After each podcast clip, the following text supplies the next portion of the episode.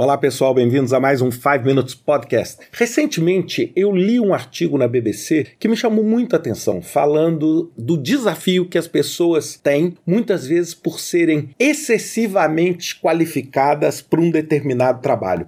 É lógico, a gente sempre pensa isso de uma forma não intuitiva, porque qual que seria a nossa intuição natural, por exemplo? Se a gente abre uma vaga para um membro da equipe no nosso projeto ou para um gerente de projeto júnior e de repente no meio dos currículos que a gente recebe, a gente recebe um currículo excepcional de um profissional que tem experiência vasta em projetos, que já fez projetos dos mais variados tipos, etc.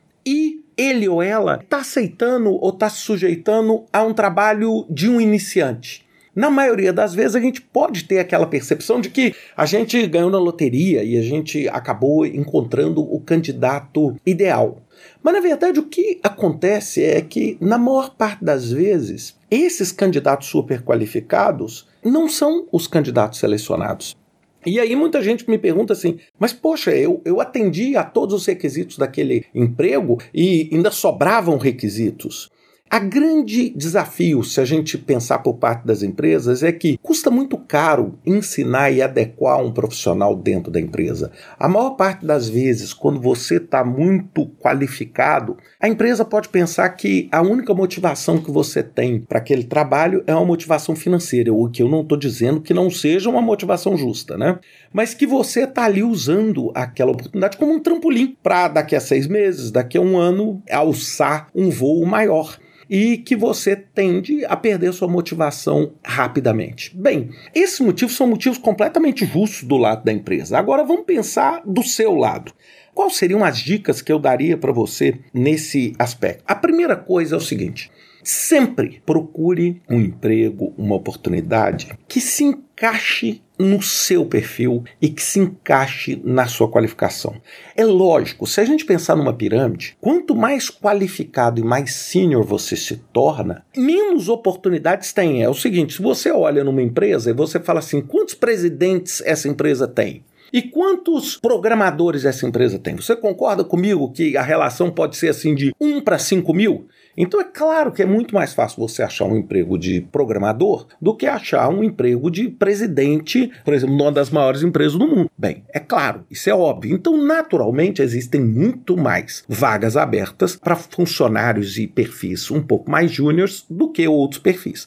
Então, você tem que tentar o máximo possível buscar um emprego que está dentro da sua área. Por quê? Porque se você realmente aplicar por um emprego, vamos dizer, uma oportunidade que é muito abaixo da sua qualificação, aí entra o meu segundo ponto.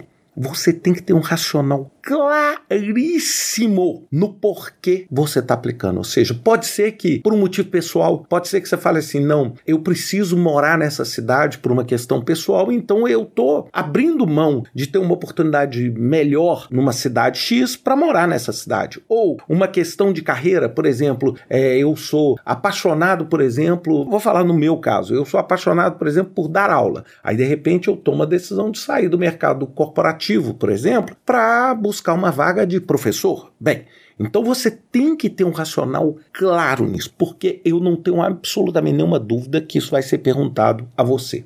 E a minha terceira dica e dica final é nunca, jamais, e eu vou repetir mais uma vez, nunca, jamais seja desonesto no seu currículo. O que a gente muitas vezes fala, enxugar o seu currículo. Por exemplo, a função é mais júnior, aí você faz o quê? Você pega e tira determinadas qualificações que você tem, reduz um pouco a sua experiência para artificialmente no processo de seleção você ter um maior fit, né? um maior ajuste àquela função.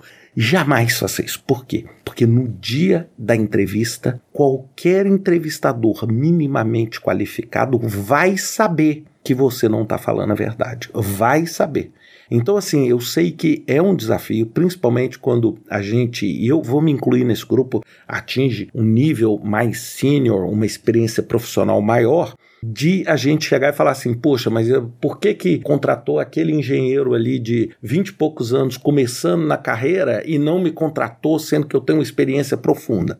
É porque muitas vezes esse excesso de qualificação acaba transparecendo para a empresa que vai te contratar com você, tá usando isso como um tampão ou como uma estratégia temporária. Pensem muito nisso e se vocês quiserem, dê uma procurada nesse artigo na BBC que vale bastante a pena dar uma lida, tá bom? Um abraço a vocês, até semana que vem com mais um 5 Minutes Podcast.